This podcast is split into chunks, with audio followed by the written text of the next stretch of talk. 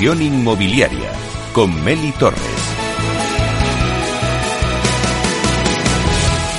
Bueno, pues vamos ahora con la entrevista del día. Vamos a hablar con Almar Consulting. Almar Consulting es una compañía que nace en 2011 con el objetivo de proporcionar servicios de alto valor añadido con servicios complementarios a lo largo de toda la cadena de valor inmobiliaria desde una perspectiva técnica. Desde su creación no ha parado de crecer pese a la actual coyuntura. Vamos a hablar con José Luis Miró, que es el CEO de Almar Consulting, para que nos cuente en esta entrevista las claves de la compañía, lo que ha conseguido en 2021 y los propósitos para este 2022. Vamos a darle la bienvenida. Buenos días, José Luis. Buenos días, Meli. Encantado de estar con vosotros.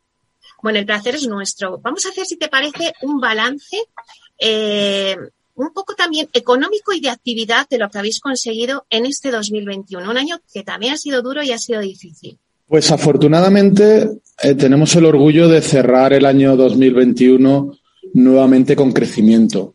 La verdad es que se llena uno de satisfacción eh, cuando mira los resultados de la compañía y ver ves que a pesar de lo difícil que ha sido el ejercicio, con todas las olas de COVID que hemos tenido, todos los problemas económicos que nos rodean, con la subida del precio de los materiales y las dificultades que está habiendo, a pesar de esto, eh, la realidad es que el sector inmobiliario se ha comportado muy bien. Quizás ha sido uno de los sectores que mejor comportamiento ha presentado y esto nos ha permitido, pues, a nosotros que prestamos servicios a este sector, eh, hacer un año de fuerte crecimiento. Hemos cerrado nuestro décimo año de actividad y nuevamente superamos una cifra de crecimiento de más de doble dígito. En este caso, pues ha sido superior al 17% y por tanto muy satisfechos y, alegres de cerrar un año así.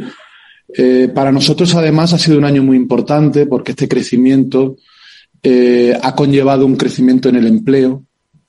Eh, por tanto, Almar cierra el ejercicio con más de 150 empleados, todos ellos son arquitectos, ingenieros, y seguimos siendo una plataforma donde los nuevos licenciados en estas carreras pues encuentran una empresa profesional en la que desarrollar su, su carrera, ¿no? Y creo que es importante pues que el crecimiento de la empresa vaya acompañado de crecimiento de empleo.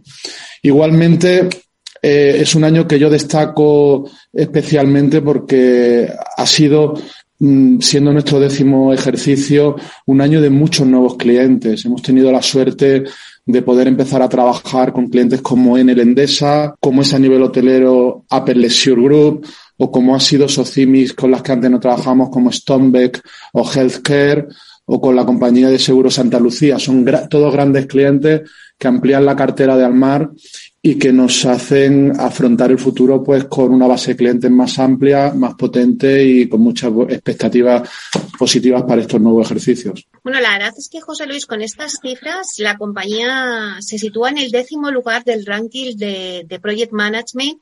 ¿Y qué propósitos os marcáis para, para este nuevo año 2022? Pues el sector de Project Management está muy fragmentado, hay mucha compañía pequeña en, eh, en provincia, en regiones, eh, que hace que vernos después de 10 años y casualmente coincidiendo el, número 10 en la décima posición del ranking, pues evidentemente sea todo un éxito, un logro. Y por delante nuestra eh, están las grandes compañías, las grandes redes internacionales. Y creo eh, que nos debemos sentir muy orgullosos de ser la compañía nacional que encabeza el ranking, ¿no?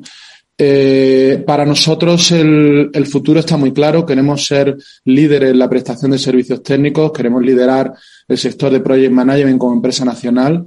Eh, empresa nacional que ya tiene una oficina en Lisboa y que eh, espera seguir creciendo en el arco mediterráneo.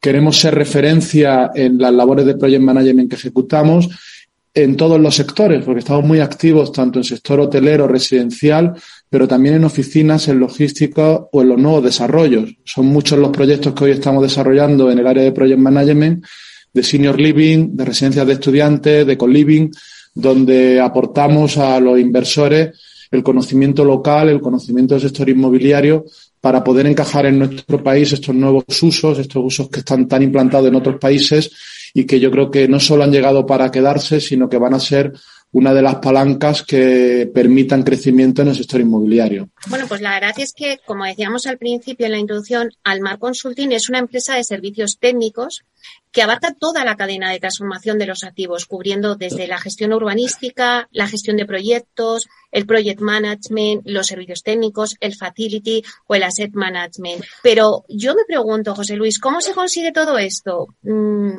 no sé si eh, ¿qué servicios son los que ahora mismo está demandando más el cliente? Pues mira, yo creo que Almar tiene dos claves. Una es la especialización y otra pico y pala. Es decir, al final, eh, yo creo que si algo nos diferencia es la el, continua voluntad de trabajo, de cercanía a nuestros clientes, con mucho conocimiento de lo que hacemos.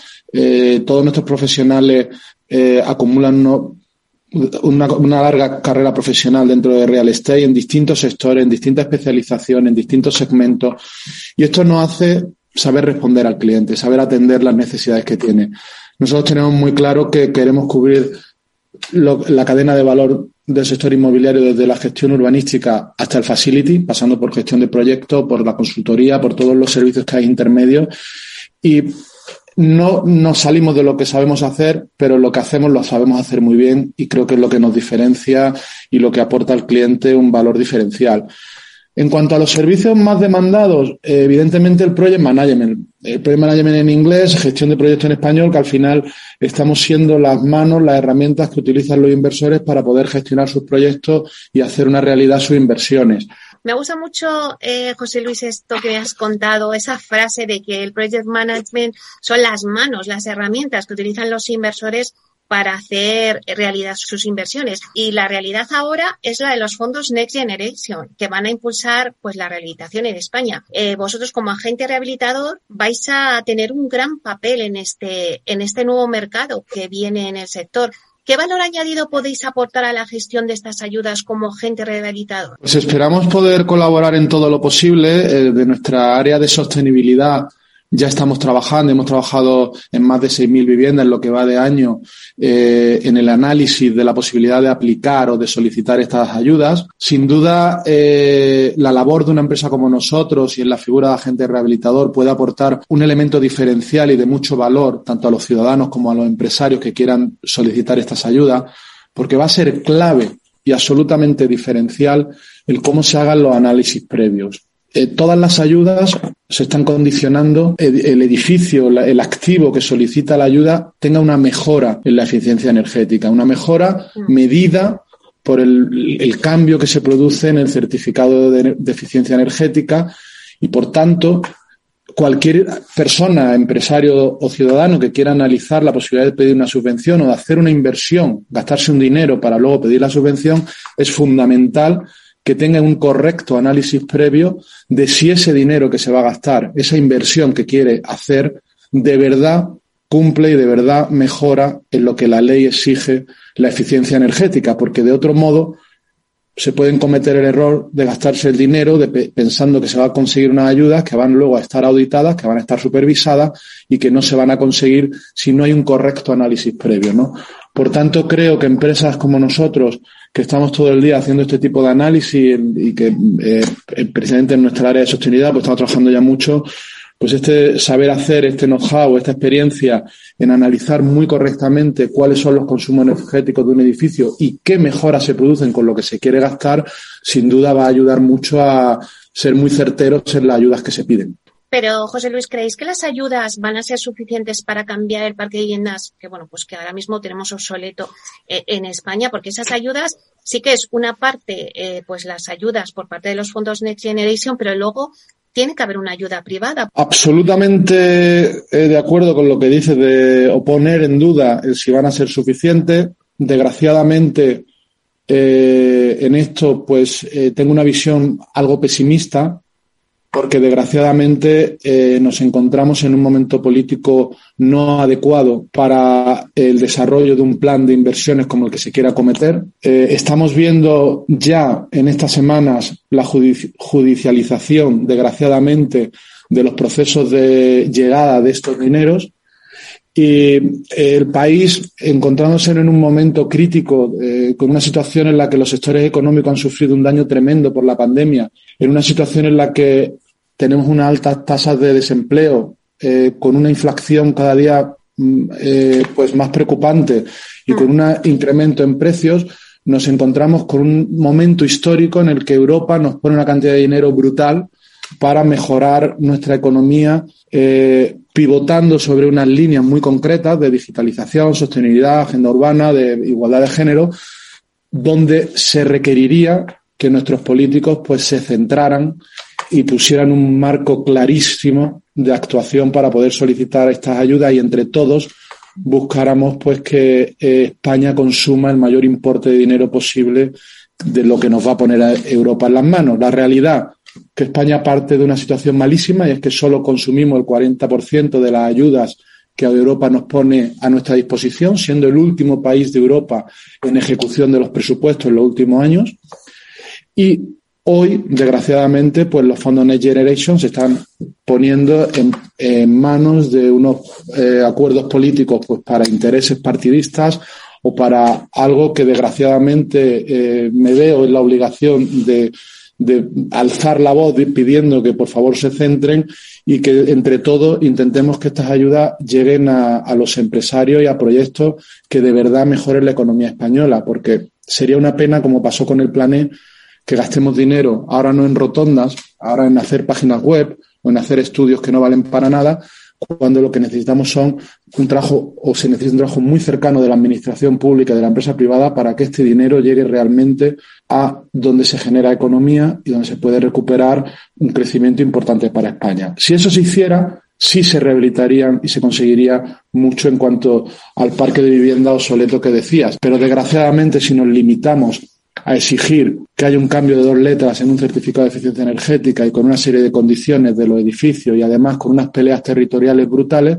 pues posiblemente Madrid, que pueda haber mucha capacidad de inversión, pues lleve poquísimo dinero y no hagamos nada, y en pueblos donde a lo mejor no tienen tantas necesidades, pues hay otro partido político que recibe mucho dinero y tienen más opciones de hacer cosas. Por tanto, desgraciadamente, eh, como empresa involucrada en este proceso, me gustaría pues eh, pedir a las administraciones públicas que centremos entre todo eh, lo antes posible el uso de estos fondos, la forma de solicitar las ayudas y que haya una claridad meridiana pues para poder hacer que al menos el dinero que está llegando de Europa ayude a que España recupere. Porque José Luis es muy interesante lo que estás contando y, claro, eh, ahora mismo sí que hay comunidades como la Comunidad de Madrid que ya había recibido esas ayudas. Entonces, en estos momentos, en este punto en el que nos encontramos, vosotros estáis haciendo ya, me decías, análisis eh, para ver los edificios, porque bueno, al final la gente pues eh, quiere optar a esas ayudas, pero ahora mismo ¿en qué momento estamos? ¿Ya se pueden solicitar esas ayudas cada uno en su comunidad eh, sabemos dónde, esa ventanilla única de la que siempre se ha hablado, sabemos eh, dónde hay que dirigirse, qué documentación es la que exigen. ¿En qué punto estamos? Pues mira, ahora mismo estamos en un punto en el cual el año pasado, dentro del plan financiero que había, hubo una serie de ayudas que en el caso de la Comunidad de Madrid hubo un programa de PERTE que se terminó en julio donde se pudieron pedir una serie de ayudas. Pero esto no son los fondos Next Generation que han llegado después, los cuales se ha hecho una aplicación plurianual, cada año tiene una cantidad y se está pendiente a día de hoy de que las distintas comunidades, primero yo creo que ellas tengan claro cuánto recibe cada uno, porque estamos viendo la pelea entre las comunidades que yo creo que ellas mismas no saben de qué dinero disponen, y segundo, materialicen y y, concreten cómo son o cuáles son las formas o los plazos para solicitar las ayudas. Eh, en un debate que tuvimos en esta casa hace poco, donde estaba la directora general de la Vivienda de Madrid, pues nos referenciaba el segundo trimestre de 2020 como posible escenario para empezar a tener visibilidad de dónde pedir, qué pedir y cómo pedirlo, ¿no? Yo creo que vamos tarde, yo creo que cuando eh, uno va viendo luego en los telediarios, en las noticias, pues las disputas que están surgiendo en fondos, en, en, torno a estos fondos, creo que alarma, creo que es el momento de levantar la mano, de decir parar, centrémonos y vamos a poner rápido encima de la mesa la hoja de ruta, el cómo pedir el dinero y, dónde solicitar estas ayudas, que son muchas, porque es que no solo en el campo de la sostenibilidad se puede mejorar el parque de vivienda, también la digitalización puede ayudar mucho en muchos de los procesos de inversión inmobiliarios, ¿no? Y, incluso en los procesos de, mm, eh, de, construcción industrializada que tanto hay que empujar y que pueden mejorar eh, el sector de la construcción y bueno, pues al día de hoy estamos pendientes de esa concreción, desgraciadamente. Y volviendo un poco al plan estratégico de la compañía, que por supuesto los fondos Next Generation y vuestro papel como agente rehabilitador va a ser un, un proceso muy importante para vosotros en 2022, pero ¿dónde vais a poner el foco también en este nuevo año? ¿Tenéis previsto reforzar otro tipo de servicios o diversificarlos aún más ya de, de lo que tenéis vuestra cadena? Pues eh, en Almar tenemos todavía mucho campo de crecimiento orgánico, de crecimiento natural, de seguir eh, prestando los servicios que damos a nuestros clientes actuales y a los nuevos clientes. Afortunadamente, estamos en una fase de vida en la cual tenemos muchos clientes a los que solo le damos algunos de nuestros servicios y tenemos muchos clientes que están aterrizando en la compañía y por tanto esto abre afortunadamente eh, la posibilidad de elaborar nuestro plan estratégico de crecimiento en base a los servicios actuales y en los sectores que estamos trabajando.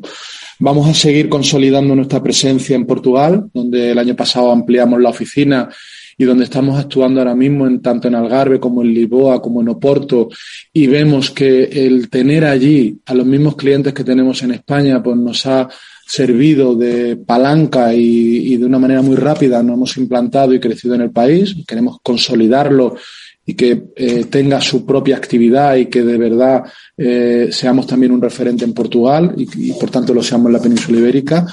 Y creo que este año pues eh, seguiremos consolidando esas nuevas líneas que abrimos, como es la sostenibilidad, y quizás donde vamos a invertir y donde estén las apuestas decididas que va a hacer la compañía son en consolidar nuestro expertise en los nuevos desarrollos de senior living, de residencia, en, logística, donde vemos que el inversor pues sigue apostando de una manera muy decidida y donde queremos reforzarnos y, estar al lado de, nuestros inversores y de nuestros clientes. ¿Cuáles han sido, eh, José Luis, los principales proyectos en los que habéis participado o que actualmente eh, estáis participando? Esto es como, como cuando le preguntas a un padre por uno de sus hijos, ¿no? A mí no me gusta hablar de cuáles eh, de nombres de proyectos porque son tantos los proyectos que tenemos y tan variopintos y, y en algunos de ellos los que pues personalmente me involucro mucho que es difícil de identificar pues cuáles son los de más referencia, ¿no? Porque parece que le quitas valor a otros.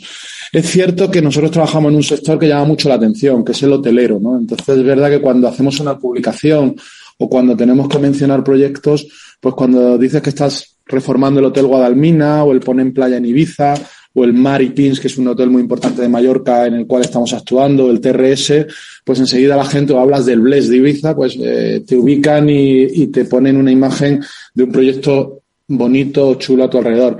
Pero tenemos proyectos muy interesantes. Este año terminamos en Madrid, por ejemplo, al lado de la estación de Atocha, un edificio de oficinas eh, que ha, sacado el sello LEED Oro, que es Ancora 40.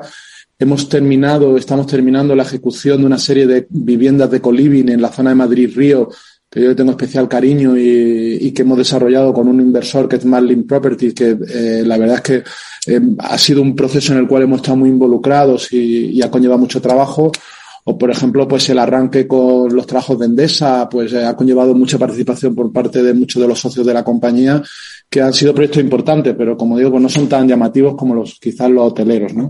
Antes me decías, José Luis, que es difícil elegir un proyecto para, para hablar, ¿no? De él, porque todos los proyectos son bonitos, pero yo sé que, eh, que vosotros la responsabilidad social corporativa es un pilar fundamental dentro de, de vuestros valores en Almar Consulting y también para la estrategia de la compañía.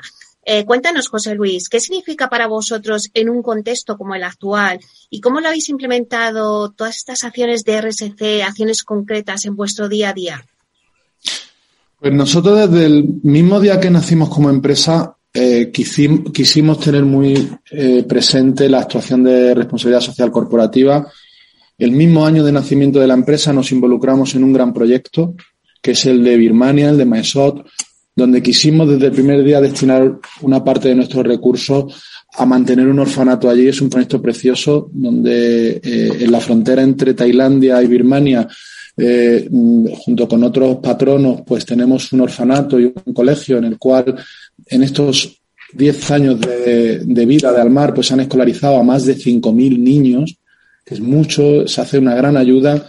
Durante la pandemia hemos visto pues cómo esa zona además ha sido muy afectada y el mantener tanto la educación como el sustento de estos niños, pues la verdad es que nos reporta muchas alegrías. Además, es un proyecto muy bonito porque tuvimos la oportunidad en el 2019 de trasladarnos allí con eh, una serie de empleados de la compañía para construirle un dispensario médico y un campo de fútbol. Y la verdad que fue un proyecto pues eh, precioso, ¿no? El verte allí con ellos y, ver cómo el dinero de Almar, pues tiene un fin clarísimo, unas caras, una sonrisa y, y, al final, pues te, te, llena muchísimo el ver cómo las ayudas, pues están sirviendo.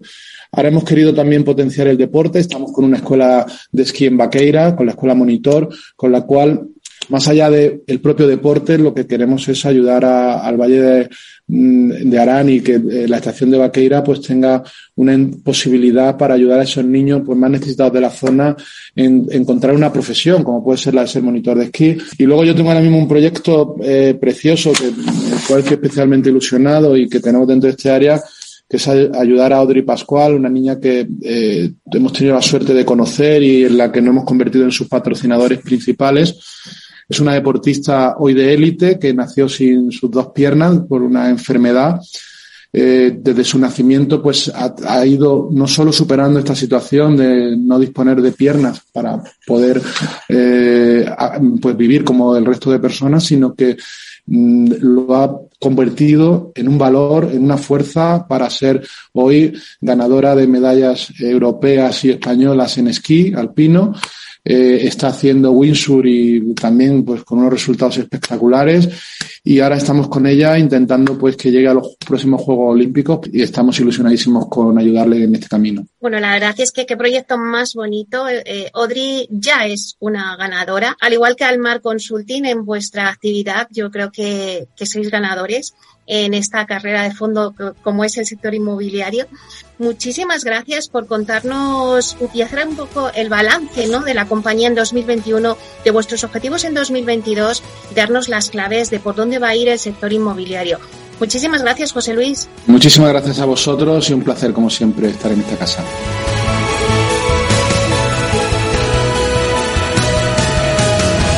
Inversión inmobiliaria con Meli Torres.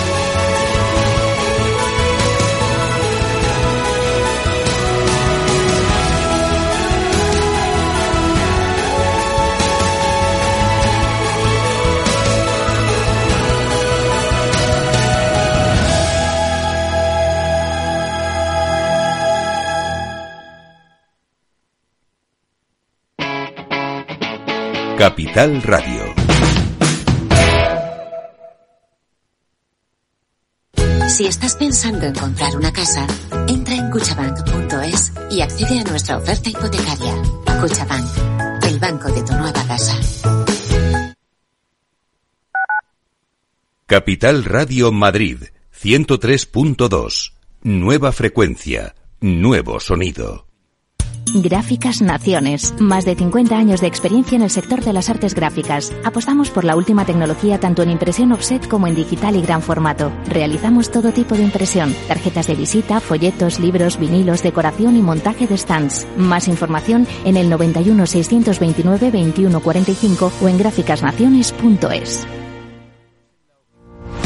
Los jueves de 3 a 3 y media en Capital Radio, Gestión del Talento, el escaparate de la formación para el empleo. Expertos formadores, agentes sociales y representantes de la Administración se dan cita en este espacio para impulsar el valor de la formación y el talento. Un espacio de Fundae, la Fundación Estatal de Formación para el Empleo, dirigido por José Joaquín Flechoso.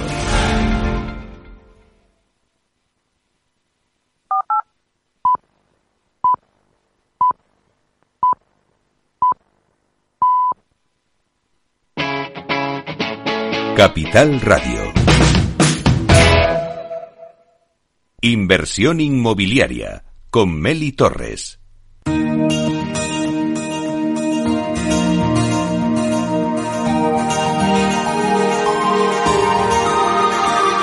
En nuestra sección La Vía Sostenible con Vía Ágora, os contamos la transformación de la vivienda del futuro enfocada en una construcción sostenible como pilar principal.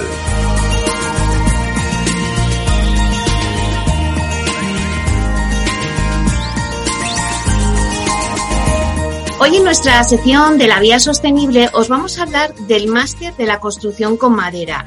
Y es que el sector tiene por delante un reto por la falta de mano de obra que hay ahora mismo en el mercado.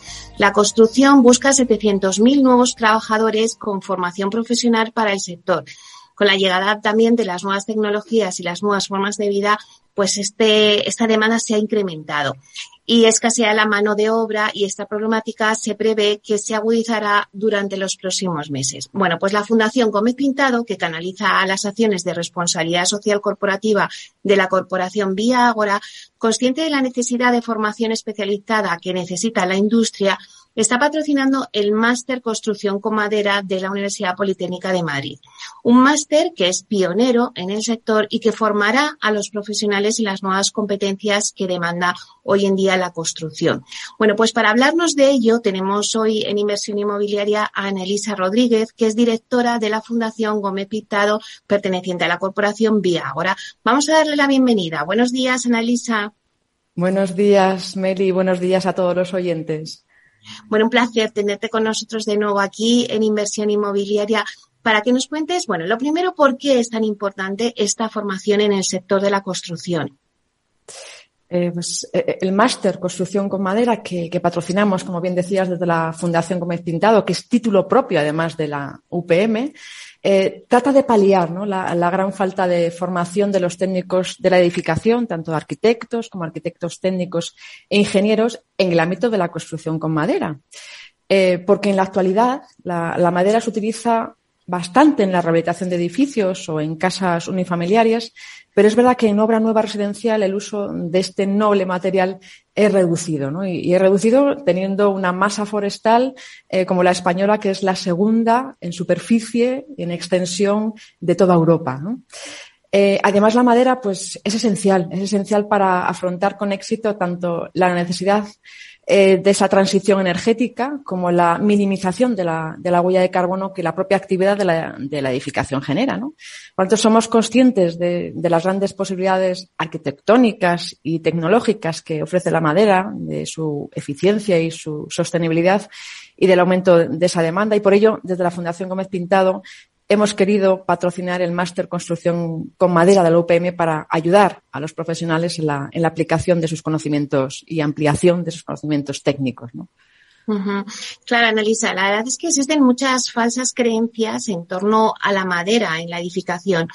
Y nosotros nos preguntamos, ¿esta formación ayuda a eliminar mitos que se repiten a día de hoy y que ponen en valor la madera como material innovador, sostenible y de futuro?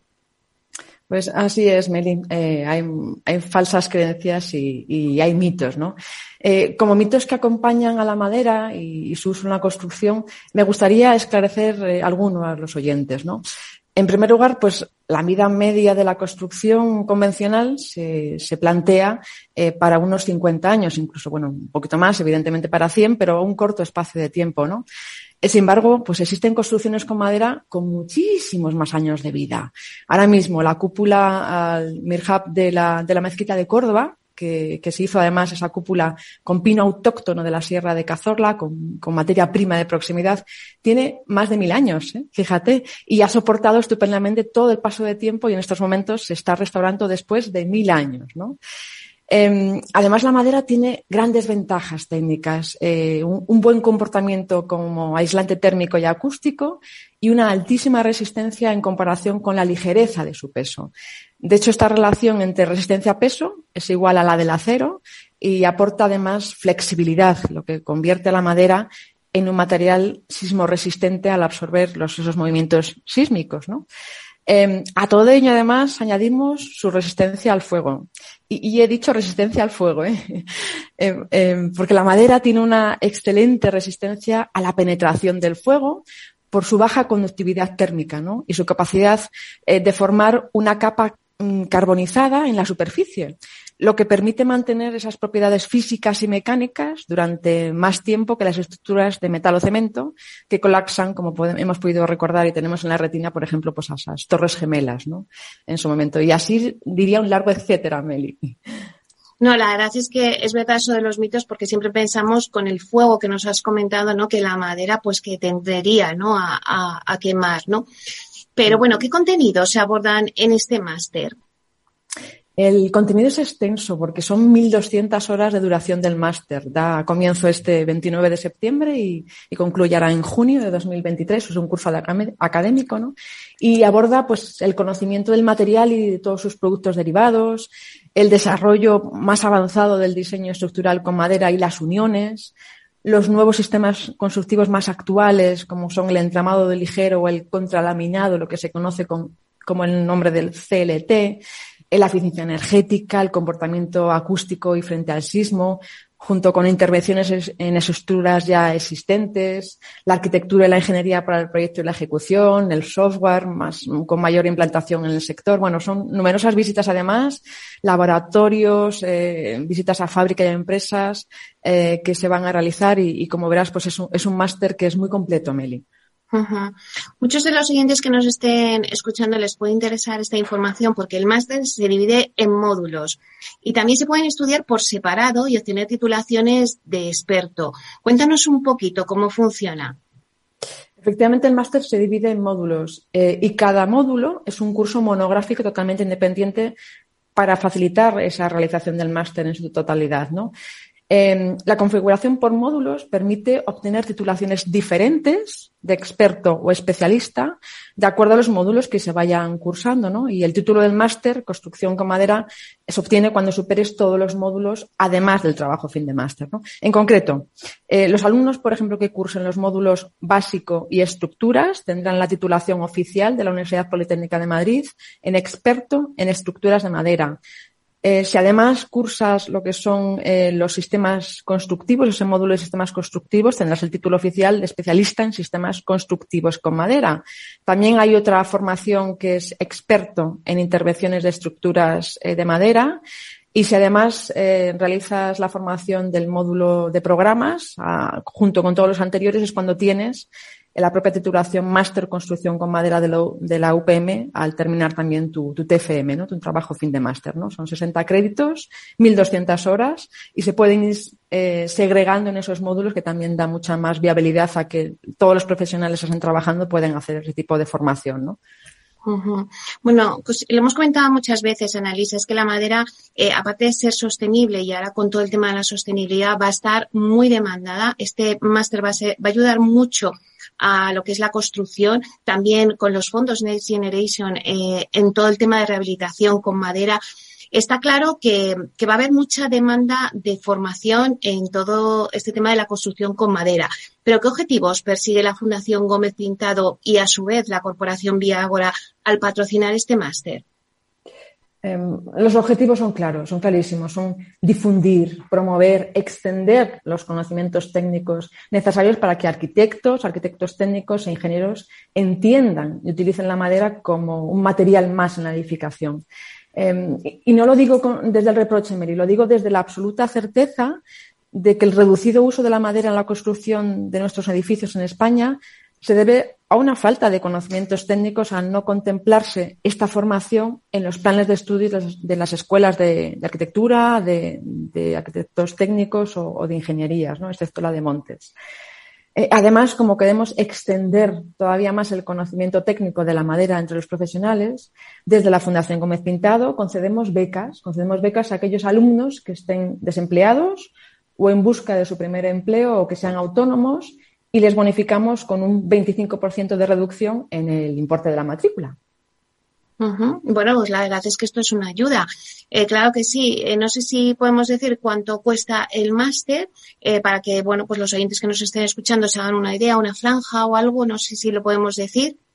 Por supuesto, pues hay algo, dependiendo de cada módulo que se realice, hay módulos que tienen un coste de 1.200 euros, otros de 1.800 y el máster total con su TFM ah, pues son 4.500 euros y digo, cada uno de los módulos o el máster en su, totalidad pues pueden tener esa reducción del 25% si, si los alumnos están dentro de esas tres posibilidades, ¿no? Desempleados, en búsqueda de primer empleo o son autónomos. Analisa, el máster eh, Construcción con Madera impulsa un nuevo modelo constructivo basado en el uso de materiales renovables. ¿Es el futuro de la edificación? Totalmente. Eh, la madera en la construcción es totalmente el futuro, ¿no? Y se vislumbra con claridad, además, si analizas el marco regulatorio que tenemos en la actualidad. Por ejemplo, la Ley de Cambio Climático y Transición Energética, la 7-2021, referencia en el artículo 8 que los materiales de construcción utilizados tanto en la construcción como en la rehabilitación de edificios deben de tener la menor huella de carbono posible para disminuir las emisiones totales en el conjunto de la actuación o, del edificio. ¿no?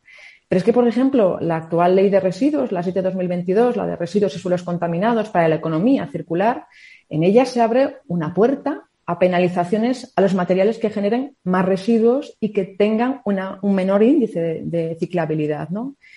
Y, así sucesivamente, por lo que aquellos profesionales y entidades que todavía no vean la madera como un material más en la edificación, yo creo que todavía no están teniendo una visión de realidad y de evolución de la, de la edificación. ¿no?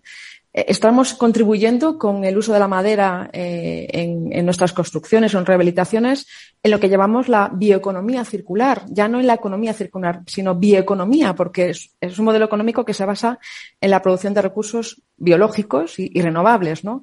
Em, con lo cual, imagínate lo que supone si, si el sector de la construcción empieza a trabajar más con madera, porque aguas arriba, eh, pues está generando un cambio social en aquellas áreas más despobladas en las que el monte y el cuidado de este monte y la extracción de productos maderables genera además un tejido económico y empresarial, ¿no? Y ya que decir de, lo, del beneficio ambiental, ¿no? Los montes son nuestros grandes sumideros de carbono, ¿no? Con lo cual es el futuro de la edificación y es el futuro de nuestra sociedad, Meli. Bueno, ya para terminar, seguro que hay muchos oyentes que nos están escuchando y les gustaría saber, nos has dicho antes que empezaba este máster el 29 de septiembre, pero cuéntanos, ¿dónde se pueden informar, obtener más información del máster?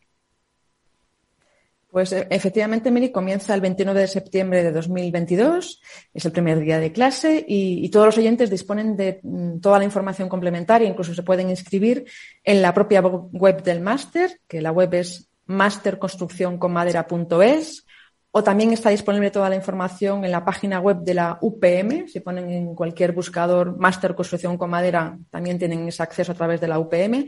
O en la propia web nuestra de la Fundación Gómez Pintado, en, la web fundaciongomezpintado.com. Ahí disponen toda la información y evidentemente, si tienen alguna duda, pueden llamarnos también a la Fundación Gómez Pintado para que podamos explicarle con más detalle cuál es la dinámica y, y cómo es el máster en sí, ¿no? Bueno, pues muchísimas gracias, Elisa, por darnos toda la información de este máster de construcción con madera de la Universidad Politécnica de Madrid. Como hemos dicho, un máster pionero en el sector, ¿no? Que formará a los profesionales en las nuevas competencias que demanda hoy en día la construcción con madera, con este elemento ya sostenible. Eh, bueno, pues solamente agradecerte eh, que hoy vaya muy bien, porque si ya no, no hablamos, pues que tengas unas buenísimas vacaciones y te deseamos lo mejor Muchas gracias, Meli, y igualmente a ti que tengas unas fantásticas vacaciones, igual a todos los oyentes, y que vengamos con mucha fuerza para iniciar eh, otra vez la, temporada eh, de septiembre con el mismo dinamismo que siempre nos transmites, Meli. Gracias. Gracias a ti, hasta pronto. Hasta pronto, Meli.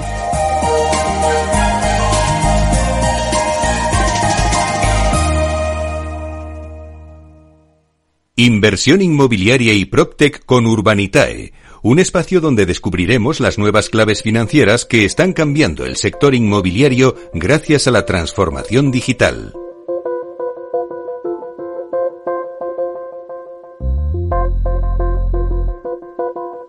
Bueno, pues hoy en nuestro espacio Inversión Inmobiliaria de la mano de Urbanitae vamos a profundizar en las claves financieras que nos ofrece el mercado de la inversión inmobiliaria. Y para ello contamos con la presencia de José María Gómez Acebo, que es director de clientes institucionales en Urbanitae. Vamos a darle la bienvenida.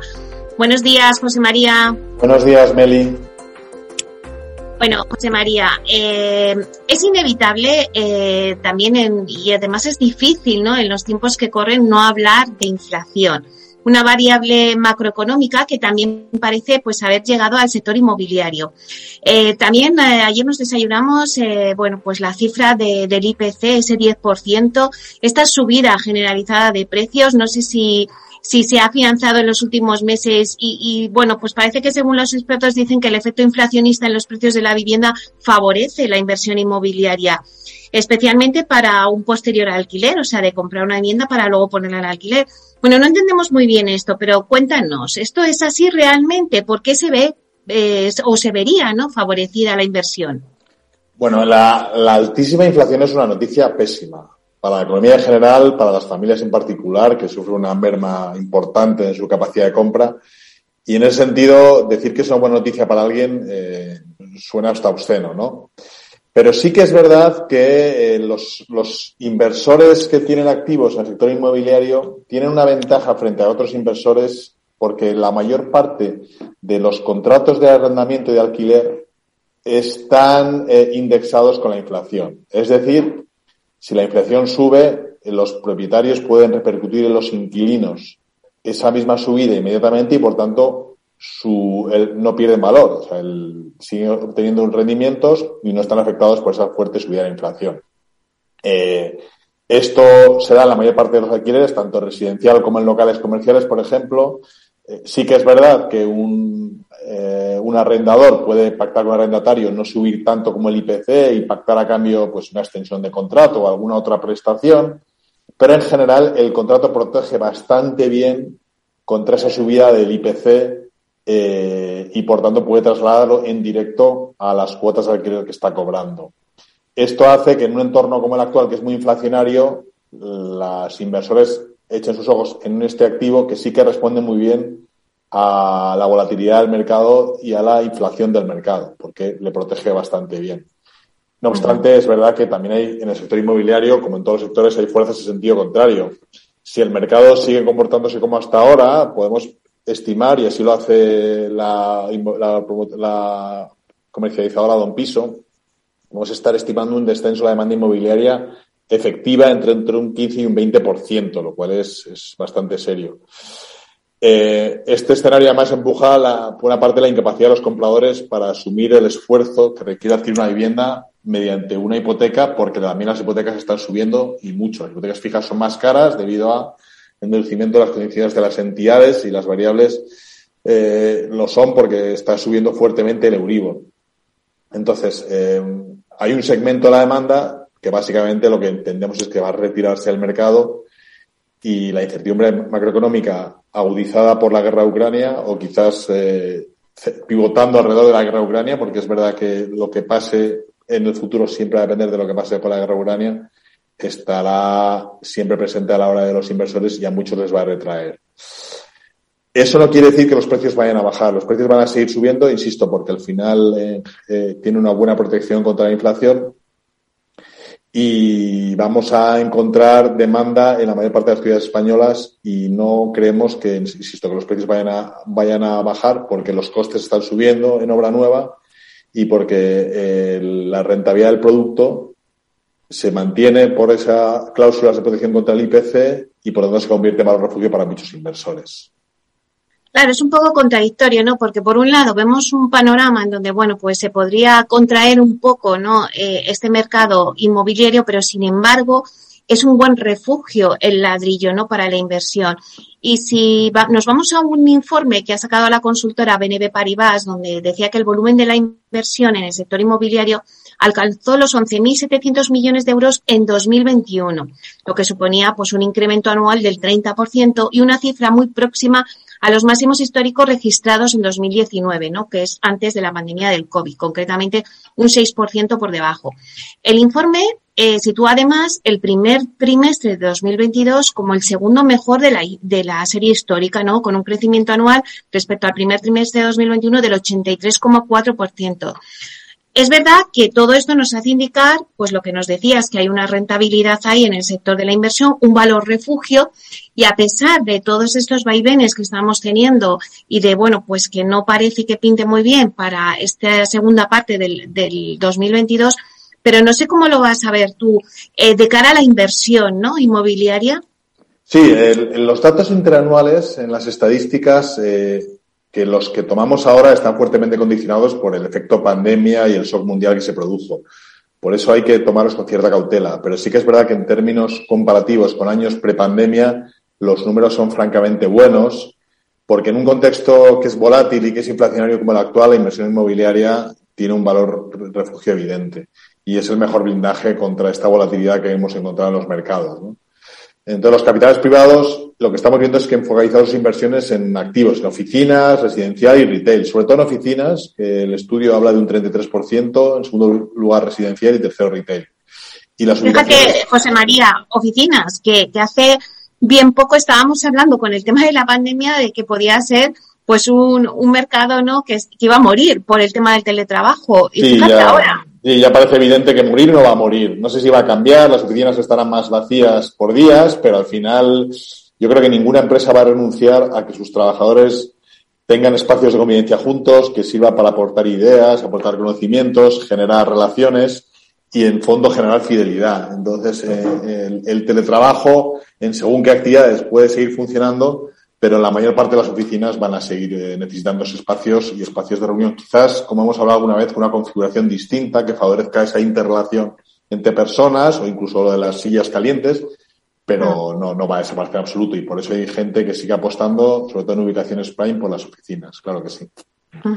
Claro, que me decías, las oficinas, el residencial y también el retail, el retail que, que recupera poco a poco su posición y se está viendo incrementado por volúmenes de, inversión ya próximos eh, a otros años, ¿no? Según el informe de, de la consultora San Young, en 2022 la inversión en retail superará los 2.000 millones en 2022.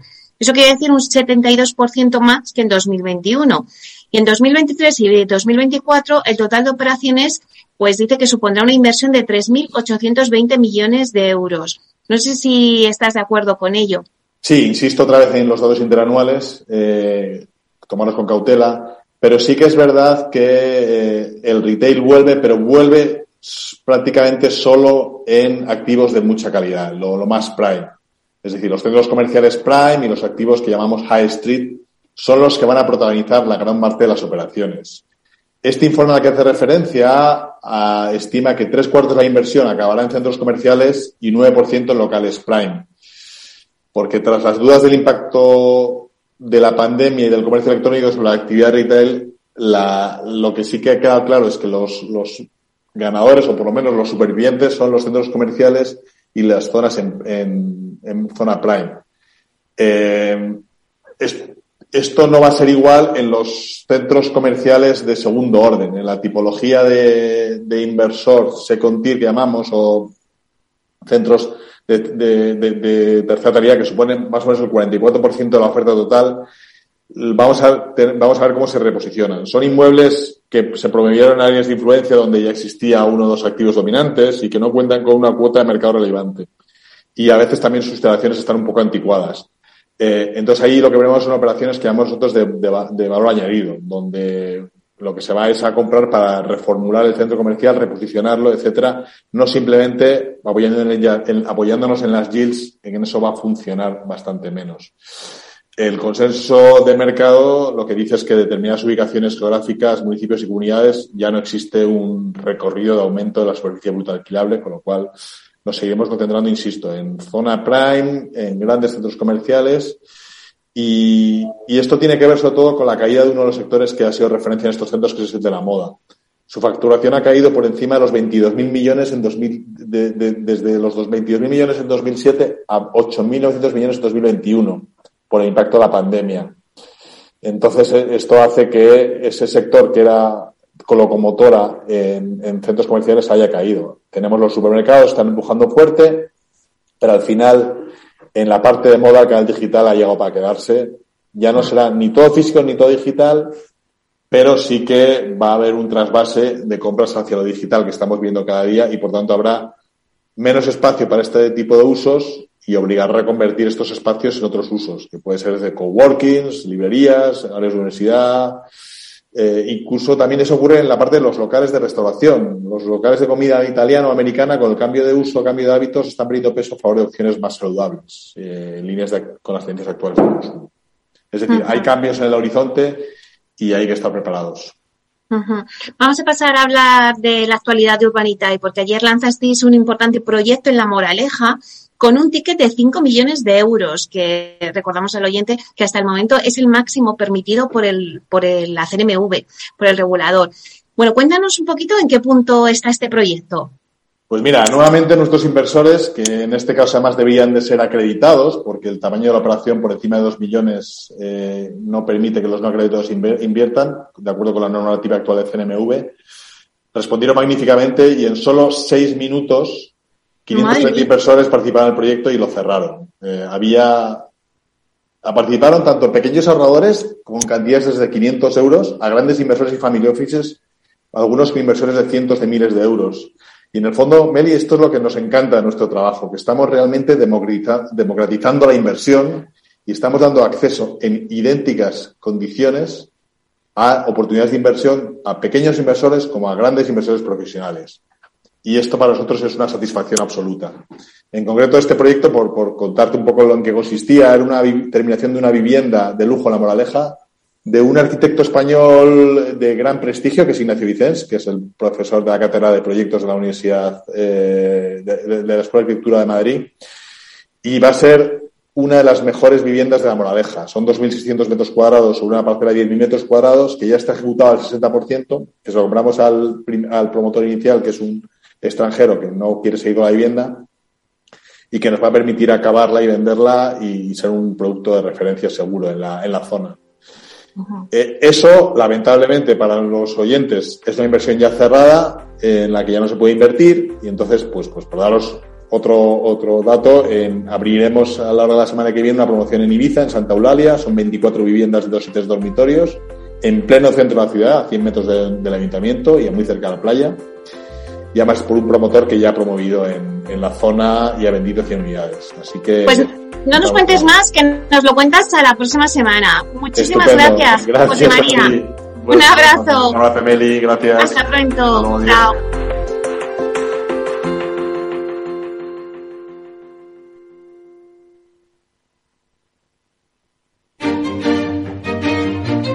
Valor Salud. Tiempo de salud su actualidad, sus personas, sus empresas. Todos los viernes a las 10 de la mañana en Capital Radio, con Francisco García Cabello.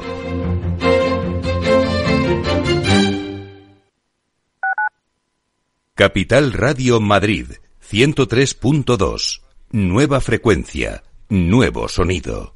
Disfruta de la mejor cocina gallega en Montes de Galicia. Todo un clásico moderno en el barrio de Salamanca. Disfruta de la variada dieta atlántica, de las mejores carnes y pescados tratados con respeto y transparencia y regados con una de las mejores bodegas de la zona. En grupo, en familia o en pareja, Montes de Galicia te ofrece el espacio perfecto en cada ocasión. Esto te estás perdiendo si no escuchas a Luis Vicente Muñoz en Capital, La Bolsa y la Vida. Antonio Garamendi, presidente de la COE. Habría que evaluar, eh, y para eso también está la mesa, nos podríamos sentar, y me da igual si hubiera que cambiar la ley, un salario mínimo que se acogiera o que se acoplara eh, a cada uno de los territorios de este país, porque la realidad es que la propia negociación colectiva también va en función de esos territorios. Es diferente cuando vemos el convenio del metal, por ejemplo, pues de Vizcaya es muy diferente al convenio del metal de otra provincia, e incluso del propio País Vasco. Y yo creo que esa es la realidad eh, y es por eso por lo que estamos diciendo este tema. No te confundas. Capital, la bolsa y la vida con Luis Vicente Muñoz, el original.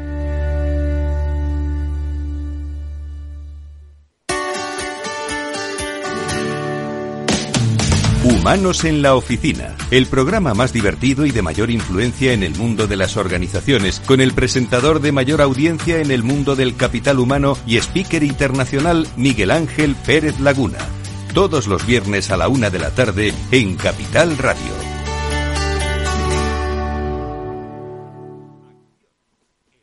Nos gusta que las personas tengan opinión propia. Quienes aquí hablan también expresan su propia opinión. No representan la opinión de Capital Radio.